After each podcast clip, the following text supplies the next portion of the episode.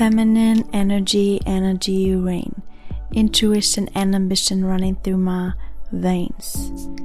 Pour up the love, let the healing begin. Today we have another episode in English because we have a really, really special guest, a very wise, beautiful, very deep woman that guided me through a very deep journey in the last months. A very, very deep inner child healing journey. And I'm so grateful that our paths crossed and she taught me so much about yeah, about my childhood, about my wounds, about my trauma, and how it plays out in reality these days when I'm, as I am an adult, and how we can heal these wounds, how I can heal these wounds, how I did heal parts parts of these wounds and how I allow myself more and more to feel that, to accept these parts of mine, to embrace these parts of mine, to embrace the darkness, to embrace the shadow, and to really become whole within myself, to really yeah, connect to my intuition, to connect to my inner voice, to connect to my womb. I didn't really know what that means before I met Chelsea before I was working with Chelsea. And yeah, we're talking all about this journey, about her journey, about feminine energy, what it means, what what um, shadow work means, and why it is so important, and what it means for yourself as a woman, but also what it means in your relationships and how it affects your relationships. And also, we talk about feminine energy in men and also why it is such a huge topic right now in the collective. So it's a really, really juicy episode, and I can't wait to hear what you think about it. Enjoy, my loves. I am really, really excited um, for this episode today because I have a very special woman sitting in front of me, and it is Chelsea. Chelsea, who's living in Bali, who is a very, very beautiful practitioner, healer, guide that was also guiding me on a very intense journey for the last months. We did a lot of very deep inner child trauma healing, um, which was very intense, but also very, very beautiful. And I'm really grateful that our paths crossed and also that you take the time today to sit with me and to share all your wisdom, all your beautiful wisdom that you have so much to share. Mm. And yeah. Hello, Chelsea. Mm, yay. Hi, my love. That was so beautiful. That was so beautiful. I just went like, like into this like centered space, just hearing your voice. I feel so good to be here. Thank yes. you for inviting me. You're very welcome. Very welcome. Um, so, with this podcast, we always start with either a quote or a line of a song. And with you, I have a very special song. It's actually the first mm. song that I pick because the episodes before it was always like quotes. And um, yeah, yeah, with you, I picked a really cool song. And uh -huh. I want to play a line and just listen with it, listen to it with your heart. And then I would just invite you to immediately share what is coming up when you listen to it. Okay, let's do it. Feminine energy, energy rain. Intuition and ambition, intuition. Intuition and ambition running through my veins. The love, let the healing begin. begin. The birds and the bees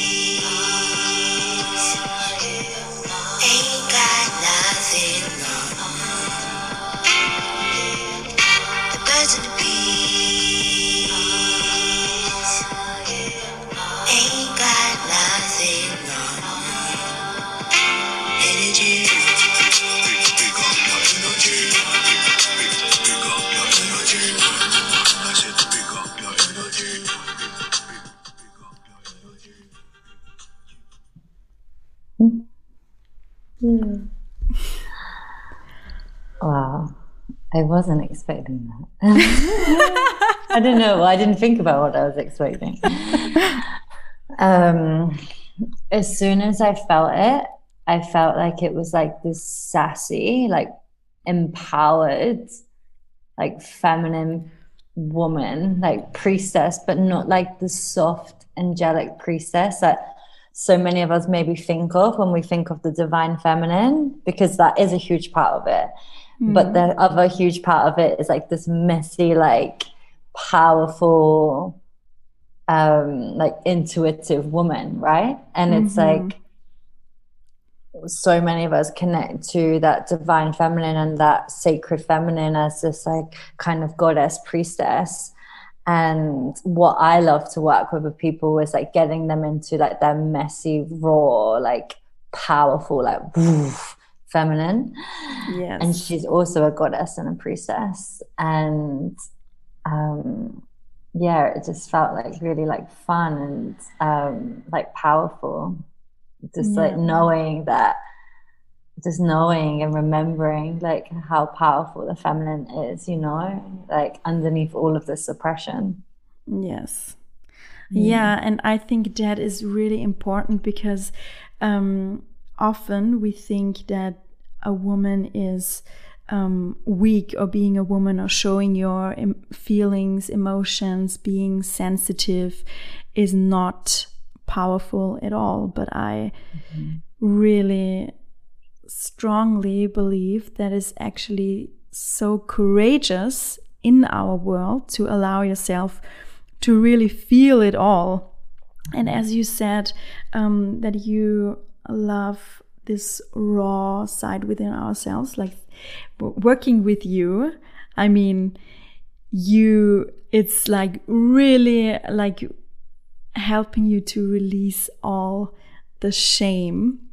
Um, because when you want to dive deep and when someone decides to work with you, they want to dive deep because it's such deep work, then you need to be so courageous to really yeah.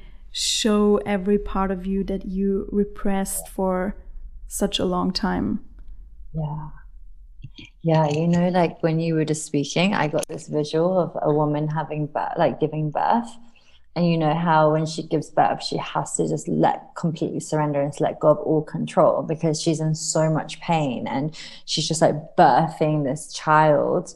And she's just like, wow, like messy, messy and raw. And, and this is what I love to get women into that space like they don't have to give birth to a child to get into that space like it's actually really healthy for us to connect with that like that space within us like a lot you know because we hold so much within our wombs within our hearts within our cells of our body you know it's, it's, it's like science like so much is held within us and when we can actually come into like our voice and come into our sounds and come into our release and come into just unapologetically being ourselves, it's like we are literally birthing. We're birthing the renewal of ourselves. We're birthing the next like version of ourselves.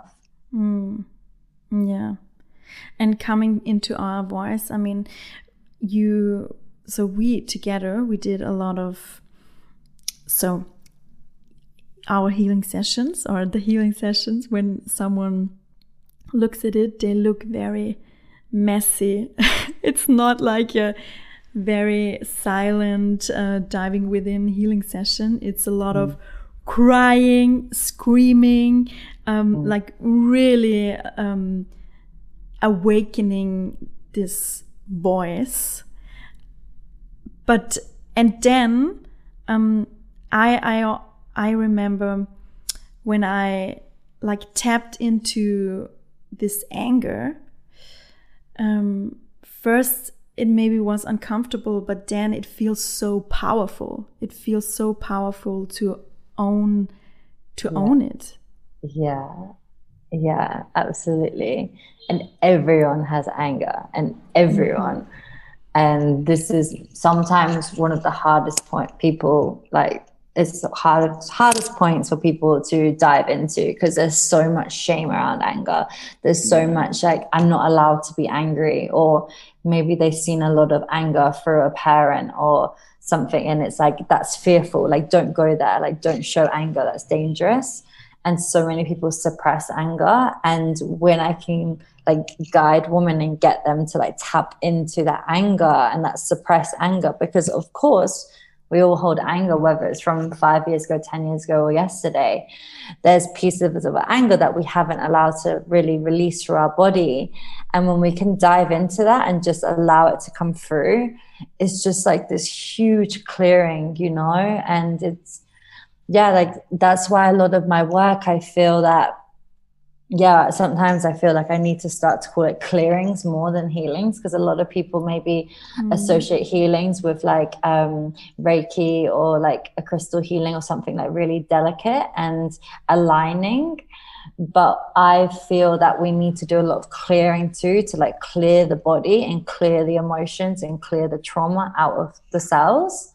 And like those other modalities are part of the puzzle and we need them as well. But I feel it's really essential that we do clearings. And I feel like a lot of people are missing that piece. So like they're maybe really in like this conscious world, but they're not allowing themselves to really feel into the emotions or their shadow or whatever it is that they're holding. So they're like in this like beautiful magical realm of different kind of healings, but they're not going into like the oof, like what actually is navigating their life, the past trauma that's still in their body. And when yeah. we purge it, it's it's such a huge release. You know, we're releasing it on like all levels, like physically, emotionally, mentally, spiritually. Like we're just fully letting go. It's like almost like a, a medicine ceremony, like a Kambo medicine ceremony. It's it's just fully letting go. Yeah. Yeah, I mean, this is one thing that I really love about you that you are not spiritually bypassing. We were talking about it so much, um, or so often that there is darkness too. It's not only love and light, there is darkness yeah. too. And this is important, right? It's important to allow yourself to feel the darkness even when you're on a spiritual journey for a long time. There is mm-hmm. still darkness and there is still shadow. Mm-hmm. And why do you why do you think it is important to look at this darkness and allow yourself to feel it and do the shadow work? Mm-hmm because I'm just going to go into this part first. So, if you can imagine, right, we all have a mind that's 100%. Only 10% of our mind is conscious. So, that 10% of our mind, we're using it every day. So, I'm using my conscious mind now when I'm speaking to you, when I'm driving, when I'm talking, when I'm crying, when I'm going for a breakup. I'm, it's my conscious mind. However, 90% is like unconscious, subconscious. So there's like a huge chunk, like that's a huge chunk of your mind. And that's just the shadow. That's everything. Like it doesn't mean like your shadow is in your behavior, but it means everything in there is in the dark. So that's all your memories. That's your memories from childhood. That's your memories from adolescence. It's memories of maybe even adulthood that your mind was so clever to just, you know, brush it away and put it back there. Mm. And that navigates our life. So, for example, I could keep like attracting unavailable men, so men who are emotionally unavailable, and I'll keep re- like attracting those men and going through that cycle until I go into my subconscious mind and I start to look at why am I doing this? Like, where did it happen? And maybe it's my father, maybe the first man in my life was emotionally unavailable. And when we can dive into like that darkness at 90%, we're able to understand and bring awareness to it and grieve for maybe that part of ourselves, maybe grieve for our inner child or whatever it is that experienced that. And the more we can go into that subconscious and the more we can like dive into that and heal that part that's hidden from us that we don't even know is there, we can then start to bring so much light to it. And then it doesn't have that power to navigate our life anymore. It's like, it's, it's conscious then. So when it's, mm. it's the unconscious becomes conscious. And then you start to, you don't attract those many like beings anymore. You know, you, you attract a different type of person. And, it's it doesn't happen like instantly for everyone you know sometimes we have to go really like keep diving in because we might be holding a lot of trauma um, so that's why i feel it's so vital because for us to really know who we are i feel we have to know our subconscious mind. We have to be able to dive into her because then we truly know this is why i feel this way. This is why i act the way i am. And then we can also take responsibility you know? Like maybe if i'm a super passive aggressive person for example like why am i a super passive aggressive person? Like if we go into the subconscious and if we do the shadow work and the clearings we'll understand that that behavior has just been a coping mechanism a survival mechanism of a trauma that we received and mm. you know no one wakes up you know like well yeah like 90% of the world 95% of the world they don't wake up and they say like i want to be a difficult person today. I want to i want to um, be a bad person. It's like it's it's just what we do that maybe what we're not so proud of is just a survival mechanism that's been created from our own traumas that's being held in our subconscious. So when we go and do the shadow work, we're just making the world a better place because then we can start to shift our behavior patterns as well. And we like can start to not do those maybe shameful, yucky things that we're doing that's hurting us so much and hurting the, like other people, our loved ones, friends, boyfriends, girlfriends, collective. And yeah, I feel like a lot of people need to take responsibility, you know, for their behavior. And when you go into your shadow, you then can, and you're not just on this like level of maybe like spiritual bypassing and just, you know, everything's great and we're just in gratitude and love and abundance, which, which is so necessary. But I feel like to even get to that point, to really get to that point, is to go through the shadow first and to, to love the shadow. Yes. Yeah, I so much agree. I so much agree. And I also believe, um, at least uh, speaking from my experience, I believe that when you are on this spiritual journey and you're going like the first steps, then you feel like, oh my God, like a new world has opened up and everything is so yeah. great and everything is like full of love and abundance and joy and gratitude.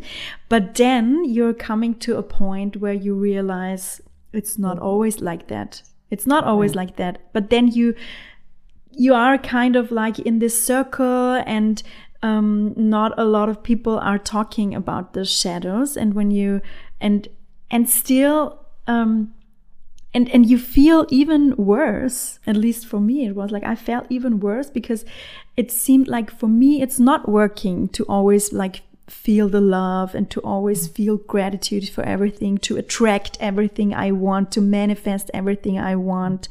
Um, when you invest something, it's coming back tenfold and da da da, like all mm-hmm. these um, quotes and all these sayings.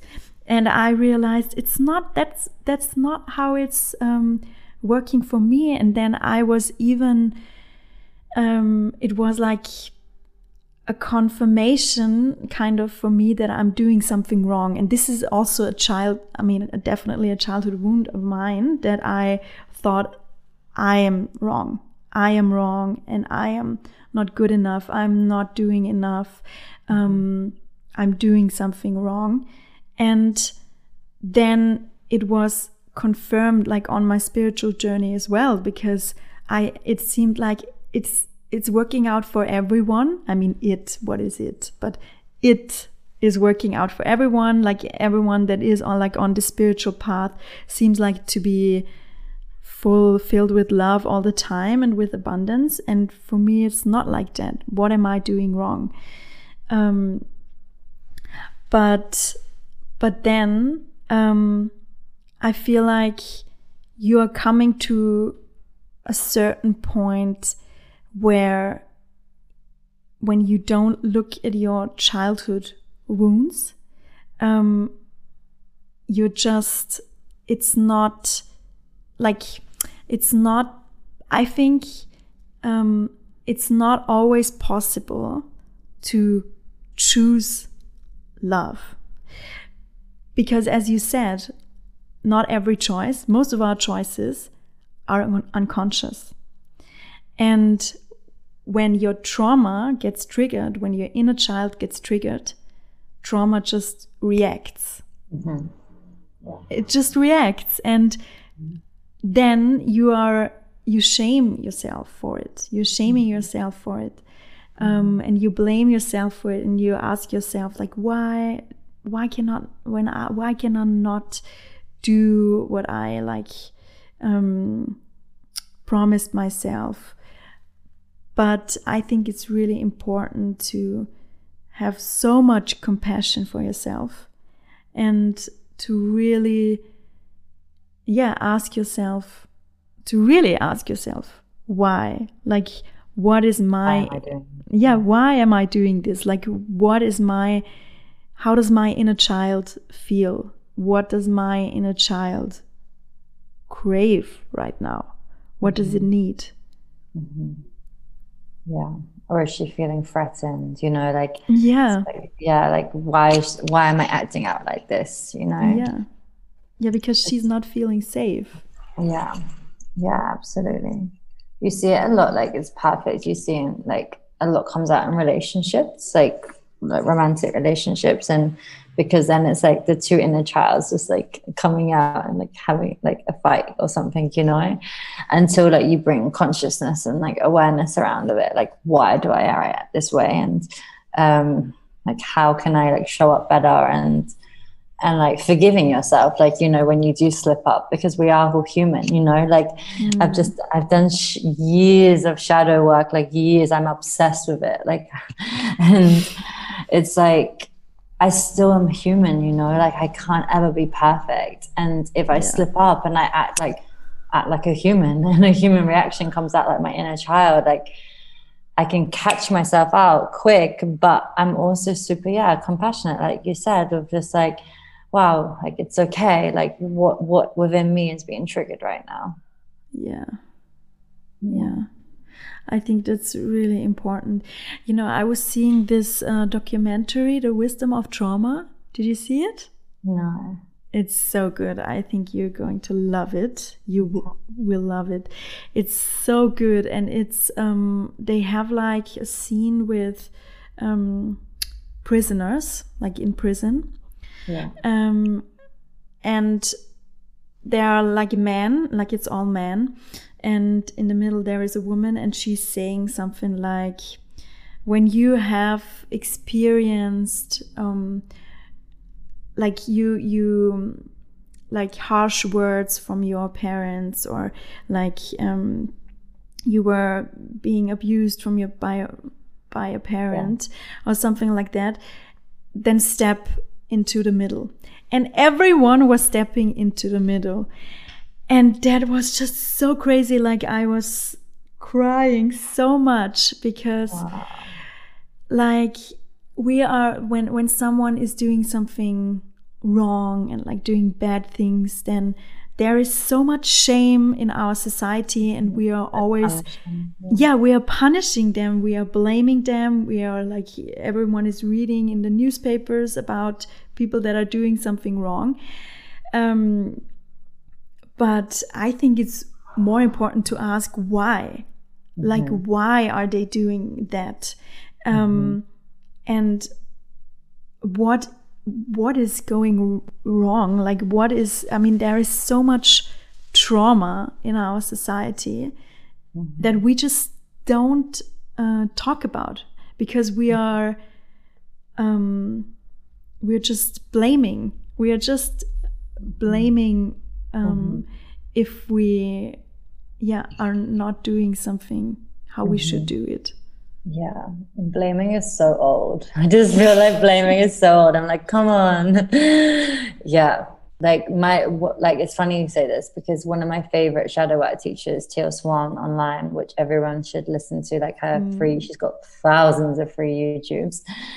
Um so she speaks about in an interview once like that's her goal in this lifetime is to change the prison systems. Like that's her mm. biggest wish to bring actual healing into them. It's not just like punishing shaming someone and looking them away. It's like okay like why is this person doing this? You know like what is it that they're doing?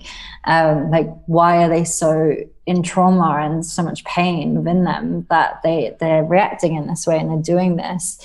Um so yeah that's like a dream of mine to see the world like in with like systems of like actual healing modalities and um yeah it's like rebirthing people rather than just locking them away and hoping for yeah. the best. Yes. Yeah i think so too. The same thing with um with like um addiction you know? So also in the movie there is um there is a lot about um, drug addiction, alcohol yeah. abuse, and stuff like that. Yeah, and I mean, we're like they're kind of saying that everyone is addicted to something. It's not mm-hmm. only alcohol and drugs. I mean, there are so many things that how we can numb ourselves like with mm, social media food yeah mm-hmm. with sex with like mm-hmm. games um, mm-hmm. just being with someone all the time not mm-hmm. able yeah. not able to be yeah. by yourself um, consume consuming things like yeah. buying things all the time um, mm-hmm. work so there are so many i mean we can it's so easy to distract ourselves in this modern times. Mm-hmm. Um, but especially with drug and alcohol abuse, mm.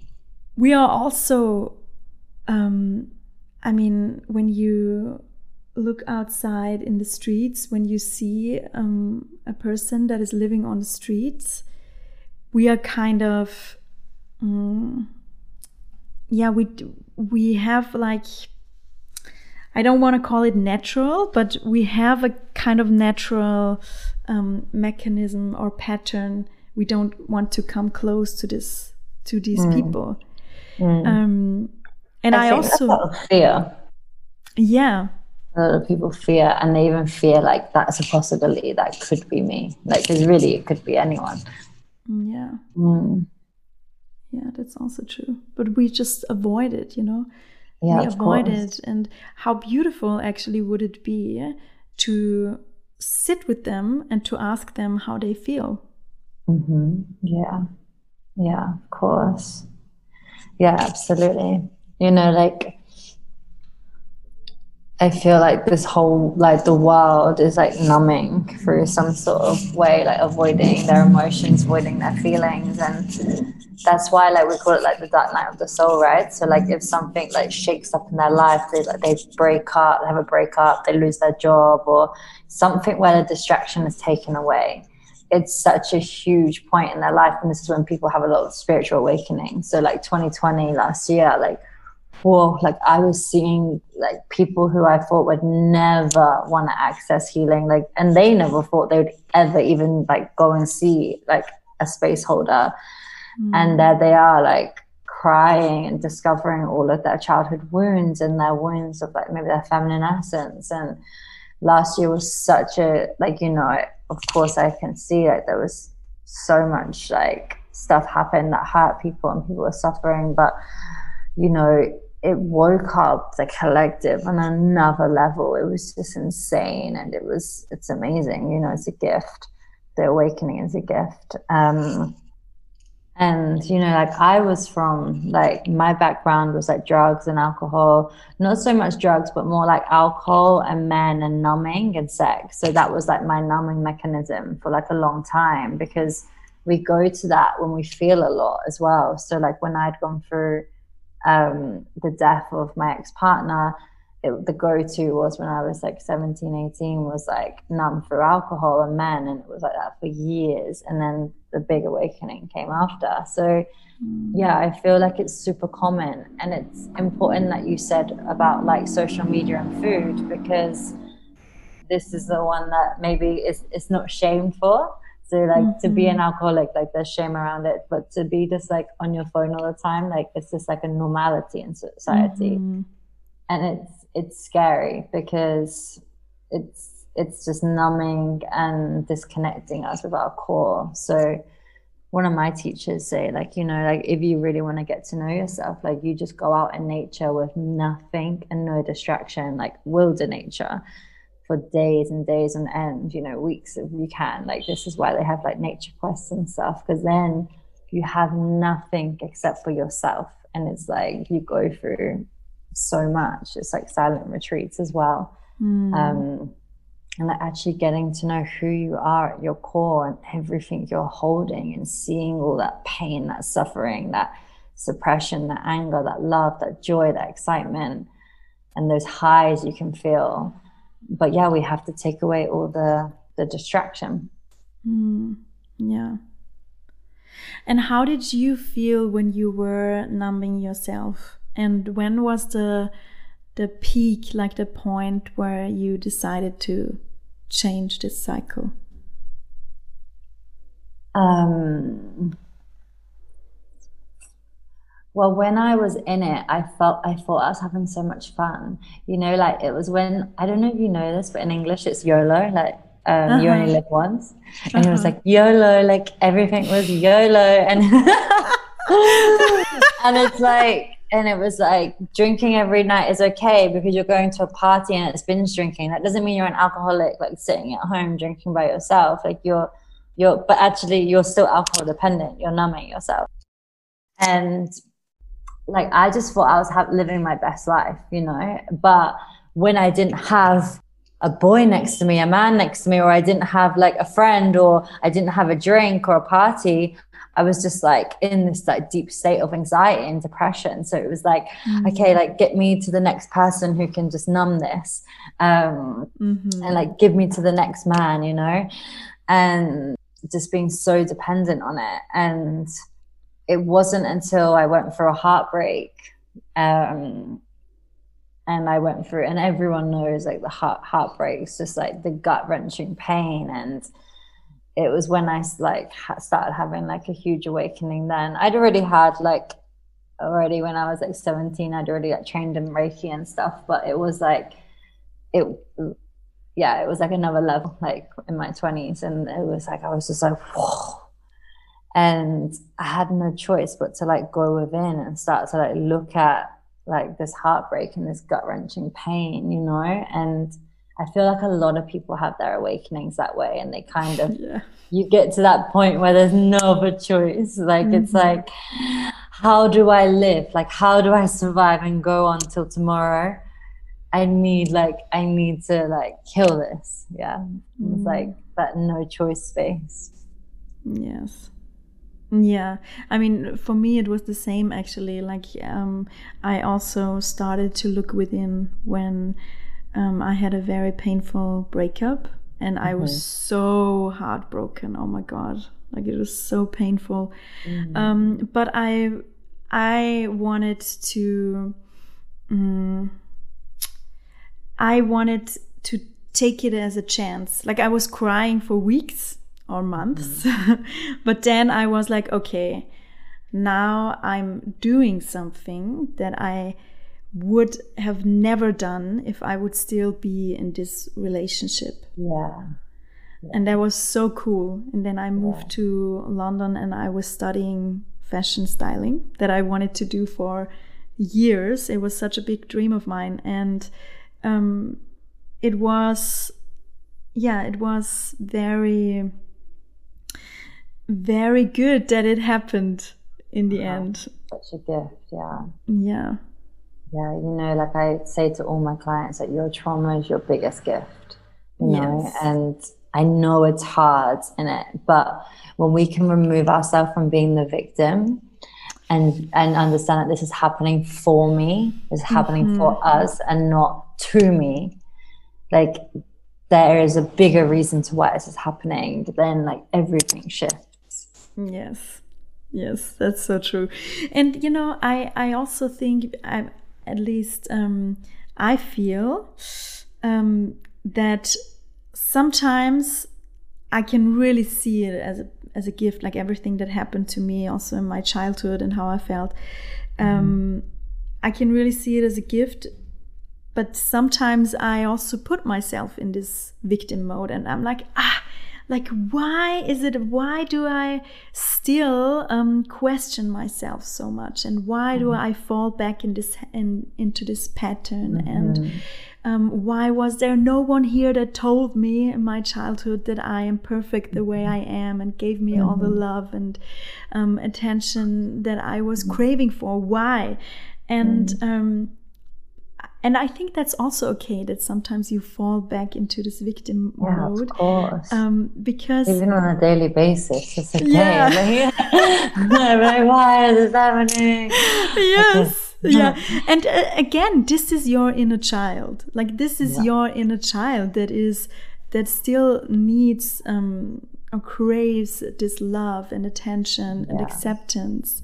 Mm-hmm. And I think that is that that is um, like this picture is very helpful for me um, that I when I come back to peace and stillness then I know yeah everything is is perfect the way it is even if I'm experiencing pain and even if I um, still yeah still um, feel these wounds and this trauma it's yeah it's there for a reason and mm-hmm. it's just an experience in my life mm-hmm. but there is a very big part of me within me that trusts this process and that um, yeah just accepts it and made makes peace with it every single day mm-hmm. yeah Yeah. So, um, why uh, on or maybe what what do you feel is feminine energy for you like on on different levels like mm. feminine energy feminine essence within a woman mm-hmm. also fem- the feminine essence within men mm-hmm. and also on a collective level. And why do you think it is so present right now? And it's like healing the feminine. Why is that coming up right now? Why is that so important? Mm-hmm. mm-hmm. So, um, there's a. I'm gonna go back here. Yeah. So there's priestess Mary Magdalene, and um, she is a part, part of um, you know, she's part of Christianity, but, you know, I'm not a religious person, but, you know, I believe in every religion. But they've also got a lot of control manipulation to it now through the like unhealthy patriarchal systems. But ultimately, every religion holds the core of the truth, right? And um, like God and oneness and connection and vibration. And um, Mary Magdalene, she was part of like um, a really high priestess of Christ consciousness. And she was shamed um, and she was almost shunned. Um, and she like wasn't really included um, in like the Bible and the church, like they didn't speak of her, they didn't pray to her, they didn't see her power because she was feminine. They said she was a whore. They said she was like um, like unworthy and like because she was so in her feminine she was such a threat right? And she was the one who like they said um like jesus like really connected to her. Anyway um i think it was I'm, I'm not sure the exact date but a few years ago it might have been 2018 i can't i can't remember the exact date but a few years ago the church finally brought her back and said sorry we were wrong about mary magdalene. And she is the divine feminine and she isn't a whore and she isn't a prostitute. And like records and things were discovered about her and came back. And ever since then on the planet it's like because she wasn't because she was so shunned by the patriarchal system like her essence because she was the embodiment of divine feminine because she was connected to her sensuality her sexuality to her like her priestess, her goddess, her mother. Like she was like every archetype. She was such a huge threat. So she was shunned and, you know, hidden away. And like since that moment when she was like allowed back into society, it's like the vibration, she was like brought back into the earth. You know, she was always here, but she, like not so many people were connecting or feeling her. And when you like look at the date and the year of when it came, you can really see like, wow, yeah, everyone's been speaking about the feminine essence. It's like we were welcoming her back in. like there was like some sort of permission to like feel her.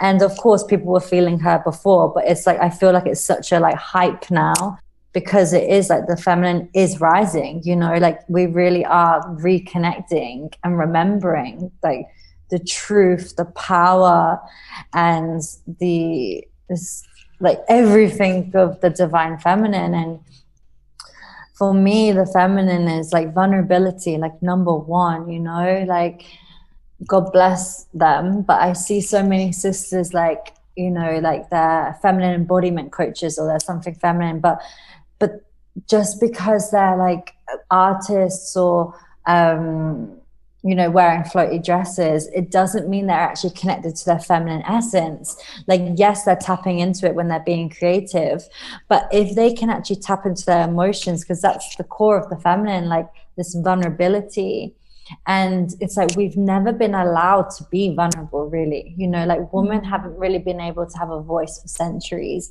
So we've all got these armors and these fears wrapped around us. And it's like don't cry don't speak your truth don't speak up. So when we can like heal and shed these like armors and de-armor them and come into pure vulnerability through speaking through crying through speaking up the truth through having raw honest conversations through yeah dance for creativity for like art and like being in that vulnerable space like for me that's like the real divine feminine you know because mm she's just mm-hmm. unapologetically herself mm-hmm. and of course on the like raw messy side it's like the kali you know it's like the like the raw the like hissing it's like that um like embodying and feeling the wild like earthy woman, you know, like going out into the woods, like naked and like being connected to all of the nature and just like screaming and yelling. Like when I see the feminine, like this is it. She's not just this beautiful priestess, divine goddess, Mary Magdalene. She's like this like messy, raw feminine who like unapologetically is herself. And that might be through like protecting herself and, um, you know, warning off other like people or spirits or whatever and it's like coming into that like and that messiness and also that priestess and i feel like it's kind of like a a balance of these both like these two are like the main priestesses that i work with when i work with people like i call upon mary magdalene and kali because i feel that we need both sides of the feminine not just mm. the priestess or not just the messy rawness we need that mother like angelic softness nurture but we also need like that like that inner being that's in all of us who's just like wild you know and messy and just like just unapologetically just like this like this animal you know? And it's almost been like women should be seen and not heard for so many centuries. And and when people spoke up they were literally killed you know? And mm. you know we're really taking it back now. And especially like the world I see anyway, it's like everyone's taking it like it's really like waking up to like I have the right to say no. I have the right to speak my truth. I have the right to express myself. I'm safe to be vulnerable.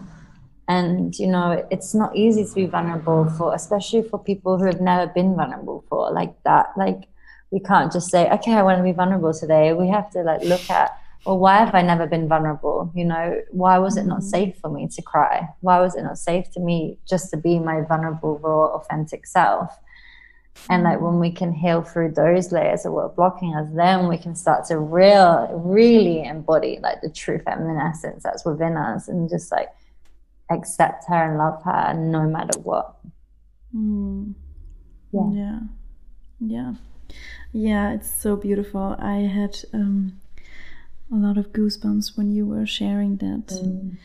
what what do you um like because there is also a feminine essence in men right like it's yeah. not only about women women yeah. it's also about men and also our relationships to each mm -hmm. other mm-hmm. yeah so every human, like every plant, every flower has the divine masculine and the divine feminine in it. And like, unfortunately, what we see a lot of is the unhealthy masculine. So it's not actually the pure healthy masculine. We see the wounded masculine. We've been kind of conditioned that that's normal and men are like thankfully thank you men really waking up now and healing that part of them. And we're healing that part of ourselves because we've all got a lot of unhealthy masculine in it. You know like i had mm. probably more unhealthy masculine than i did unhealthy feminine within me. And um, so we have the divine masculine and divine feminine. So men, it's the same for them, for them to be vulnerable, for them to be able to cry, for them to be able to connect with their emotions and speak their emotions, you know, they were so taught and they still are, to be honest, like in so many cultures and societies that you can't cry, you know, you're like, you're a man, you know, like man up and like keep going and just do it you know like it's like this this like pushing on them and like they just bottle so much up. And you know we see that men's suicide rates are much higher because like they've never like their feminine's been suppressed. So mm. of course you know that like the depression takes over and they need to feel safe to be able to access their divine feminine. And ultimately like the perfect relationship is and this is in same-sex couples and um and in um like man woman men woman couples is like when someone's like really like really connected to their masculine healthy masculine and someone's really connected to their healthy feminine and these are the relationships that we're all just in awe of because the divine masculine is like really holding the container and just holding her so she can feel safe to just be vulnerable and to be mm. her like creative, messy self. Um, but whilst the divine masculine is also connected to their feminine, so they're still able to be vulnerable. So they're still able to like be expressive, you know, and for the like divine feminine to be connected to her inner masculine so she feels grounded in herself if that's a she or a he you know um i see a lot of women who are in their like unhealthy masculine and like super controlling and mm. i was also the same and um, they're like i just want to be with a man who's in his masculine but i always be i'm always with feminine men and it's like because you're in your masculine like it has to be opposites you know like this is how vibration works like we attract by by like it has to meet to create a sacred union. So if a woman's like driving in a, in a healthy masculine and she's super controlling and she doesn't want to be vulnerable of course she's going to attract men who are like in their feminine essence like most likely that unhealthy feminine and we're in our unhealthy masculine who are just kind of like not holding the container. So rather than us just blame like say you're in a partnership or something you're just blaming the man like i just want him to like you know stand up and be in his unhealthy in, in his sorry his divine masculine it's like okay but you have a contribution to this because you have to meet like the sacred union has to meet and you've got to learn to keep being more vulnerable and he's got to learn to like step up and be the safe space holder to let you be vulnerable whilst mm. also being connected to his feminine and I feel like we're all just like remembering and these pieces of us are reawakening now in the collective, like, yeah, like like about, you know, I probably see it every day almost on Instagram, or I do anyway, like masculine, feminine, like, you know, and everyone's so like coming home to their alignment or like really devoted to coming home to their alignment. And it's really important, especially for the future generations of this world, you know, like being able to allow them to be connected to both and not shaming them for crying or, you know, or making them feel unsafe for expressing themselves or whatever it is, you know, like the future generations really need a safe space. So they're not in the same trauma as like we were and our ancestors were. So yeah, it's just like a huge shift I'm seeing in the collective right now, and it may not be like a hundred percent shift, but like I really feel like a lot of people are awakening and learning about this. You know? Yeah, yeah, I feel so too, and um, I I'm very happy to see that, but because I think it's so important.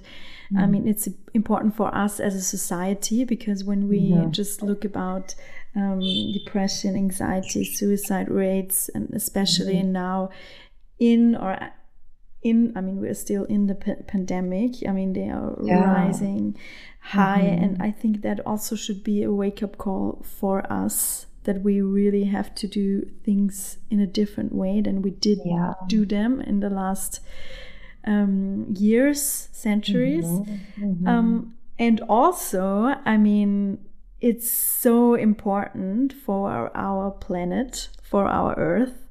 Um, mm-hmm. because if we do not treat treat ourselves in a healthy way or in a natural way, then we mm-hmm. also don't treat our the mother earth in a healthy yeah. way and i mean yeah. that is just um it's really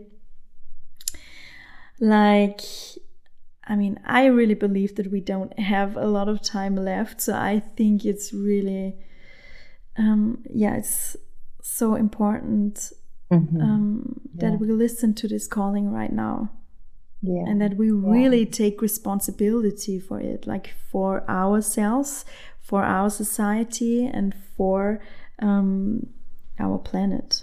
Yeah, and what we've done to the planet, you know.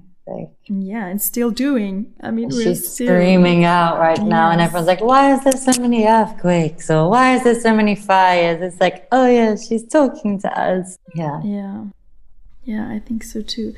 And um, also, what is what what came up when we were when you were just sharing um, because we are talking because you were saying this example in our relationships and then we are like kind of um, again like blaming the other person for not doing what we want or for not fulfilling mm-hmm. our expectations but i think there mm-hmm. it is just so important to take self responsibility and to really be mm-hmm. honest with ourselves where we are really um, sharing or showing up in within our truth and we where we are just um, showing up within our wounds or from our wounds or from our yeah. trauma yeah.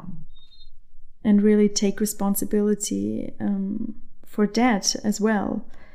And yeah because there is also so much like talk about authenticity and stuff like that. But um, I think it's really important to know that I think if we don't look at our wounds and at our shadow and our trauma, then there is no way to be authentic, to really be mm-hmm. authentic.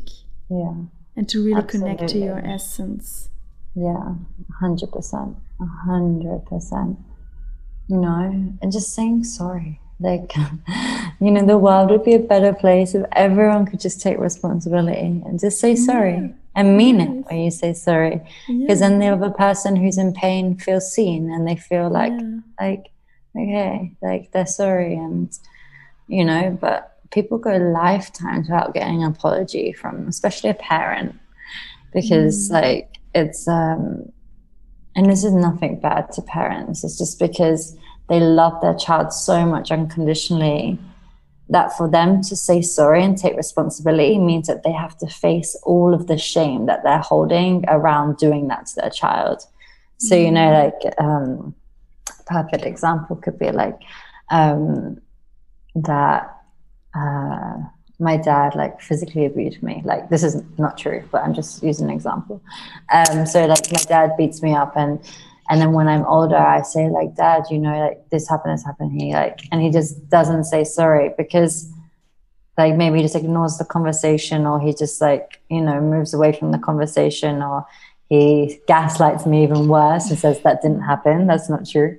Um, you know, then I'm left feeling like completely unseen and like not nurtured and like no justice within myself and just not cared for and if they could just simply own it and just be like yeah i'm sorry like that happened or i'm sorry you felt that way even if they don't agree that that happened mm-hmm. i'm sorry you felt that way like and actually take responsibility like okay even if you didn't intentionally mean to hurt this person that person did feel that way. That person did feel hurt by your action even if you didn't intentionally mean to do it. Mm-hmm. so then they're like and then they feel seen and then they feel like it's huge healing in that. But because like the person who's done like caused the pain that we'll just use a parent in this example again. Because the parent has like caused this pain like because ultimately unconditionally do love them so much it's really hard for them to admit it and to take that responsibility because then shame is the most lowest frequency we hold in our bodies. And although they're already holding it they're going to feel waves of it if they have to say sorry. And that's that's sometimes too confronting for people you know? It's too confronting for people to face shame because it is really heavy. Yeah. and you know not many people can take responsibility but I pray that even the people who listen to this can start to like maybe even take responsibility a bit more, you know, and realize how much of an impact and how healing it is that when they can just take responsibility and say sorry for something that happened that maybe they didn't intentionally mean to hurt someone, but that person's there, you know, really telling you that they're hurt and they're crying or like whatever it is, the story to say sorry for causing that pain. And yeah. it's, it's just responsibility is such a huge key in this realm and in this world and in this life and this path. Yes, I think so too. Yeah, very, very important. Um, also, it is very important to have compassion uh, mm-hmm. for yourself when you did hurt someone um, mm-hmm. and also for the other person that did hurt you yeah. because i mean it's a trauma coming cycle right yeah. it's also coming out of a wound yeah i mean yeah. your dad or your mother or your partner or your friend whoever that did hurt you um, also probably was hurt before. I uh-huh. mean, there is like that's this, why they're doing it. It's yeah, just, that's it's, it's unconscious. They don't yeah. realize most of the time that they're doing it. Yeah, it's yeah, slipping exactly. out. You yeah. know. And I think that's why it is really important to have these conversations and to out, out to say you hurt me and I felt this way and mm-hmm. um, yeah that's that's what happened and to mm-hmm. take responsibility for it to own it and mm-hmm. to to also if you are the person that did hurt someone to really own it okay i'm so sorry i did hurt you but also um, opening up that space and asking each other um, yeah. why they did it or what what was going on within yeah. the other person right? Yeah so true. Yeah absolutely. Yeah. And like that will be a path like a journey for them to even search you know to, into yeah. like why they did it and why they act that way and yeah. what it's mostly from fear or shame that they're doing it. Yeah. And you and know so many yeah not just one thing I, I think what is important is to know that this is not a blame game it's not a no, blame game this it's is not generations about... of trauma yes like, everyone's and... just a product of like where they've come from and what, what they've been through. Yes. You know, we're just a product of like Yeah. And our... it's really yeah, it's about understanding each other more. It's about mm-hmm. understanding each other and it's not about blaming each other. Yeah. Yeah, absolutely. Absolutely. Yeah, and that is actually, I think, what true vulnerability vulnerability is. I mean, I would I would love to have this conversation um, with my dad, where where I or I think it would be so healing if I would tell him like what like what situations did hurt me in the past and how mm-hmm. it made me feel and and then he would say I'm sorry and then he would tell me how he felt in this situation. Mm-hmm. I would and that oh maybe his dad did it to him too, yeah. you know, and it's a pattern because we know this like most likely it's happened to them. It's just, yes. It's like going down generations, you know, no one just decides to parent this way. It's coming from a trauma.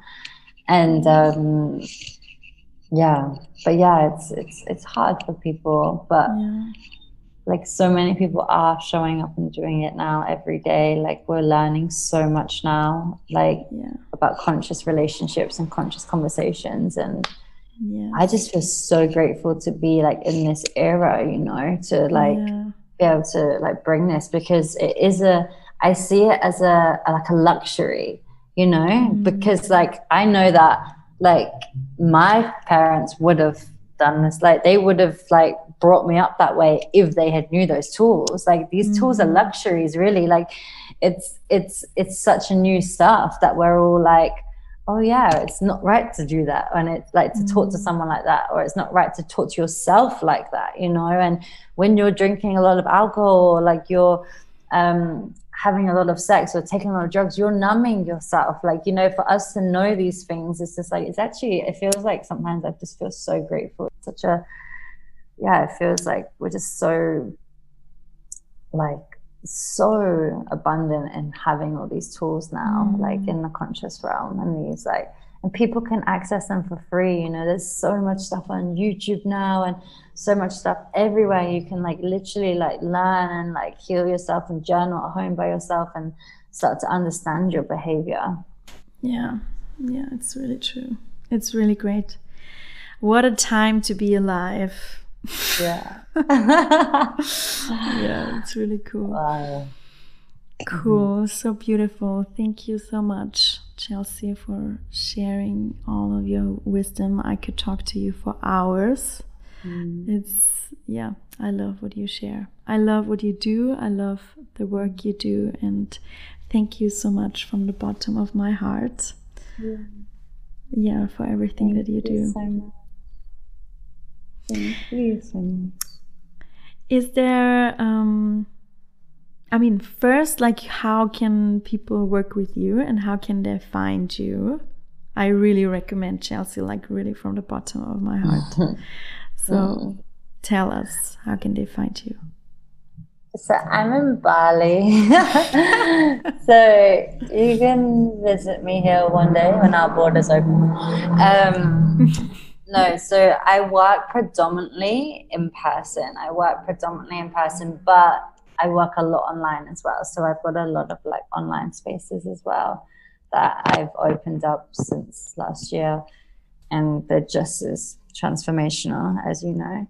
Um, so you can find me on Instagram at Sakti Healing, or you can find me. Let me just say that again. So it's Sakti, not Shakti. So in Bali, in Balinese, Sakti is the Sanskrit word for Shakti. Shakti is the feminine essence, the divine feminine, um, universal energy. So Sakti Healing. So this is my um, business. So you can find me at Sakti Healing on Instagram, or you can find me on saktihealing.com. Um, if you're in person, I do yoni mapping healing. So this is like um, clearing work and internal massage of clearing trauma and numbness and anything we're holding. Um, and I also do energetic clearings in person and online. So I do a lot of these online. Um, and I have a mentorship. The mentorship is what Simone did. So it's for space holders, it's for people who are already holding space or they've been so devoted for their path for like years and a long time that they're like feel like they're on the edge of like, or they're starting being a space holder. And my intention with this is just to like really have like every space holder or everyone who comes to me like really in their integrity and really doing their shadow work that you know i feel this is a huge part of if we want to hold space to look at our own wounds because if you don't you can do that to your clients you can act from your shadow to your clients and that's dangerous. So i feel that a lot of my work is really i want people to look at their shadow and to clear it and to clear their wounds and um, to like really surrender into their divine feminine and like really come into it and embody it. And it's like unapologetically like take back their voice you know? So i've got my mentorship um, also. But yeah a lot of you will be um, a lot of people listening will be um, probably connecting to the energy clearings online if they're outside of Bali. So yeah, you can book on the website. Yeah yeah, I will put everything in the show notes. And we did our sessions also online, and it works perfectly fine. I mean, yeah. I definitely will do a session with you in person when I'm back in Bali one day, one day when we're allowed to go back again. um, but yeah, it works perfectly fine online as well. Mm. Yeah. Yeah. Thank Beautiful. Thank you. So, is there anything else? Is there a clo- something to close you want to um yeah you want to say um I just feel like maybe because what we've spoke about is like quite raw and heavy and maybe like maybe a little bit shocking for some people. So I just want to say to everyone like be gentle on yourself, you know, like you're all doing your best with the tools that you had have and like mm. had at the time like I was no angel.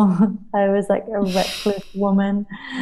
And I had myself a lot and I had a lot of people, you know, and it took me a lot to get to this point. So like if you're listening to this, like be gentle on yourself, like be super gentle and kind to yourself and have compassion for yourself. Like we're literally all doing the best with the tools and the knowledge and the awareness that we have in that moment.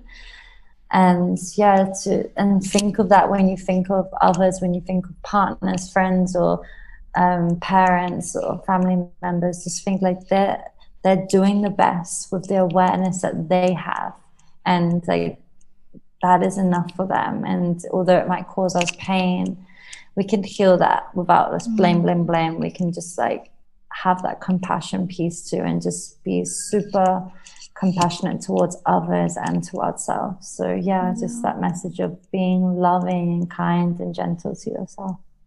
Yeah. Yeah, I love that. I agree 1000%. percent mm-hmm. So important.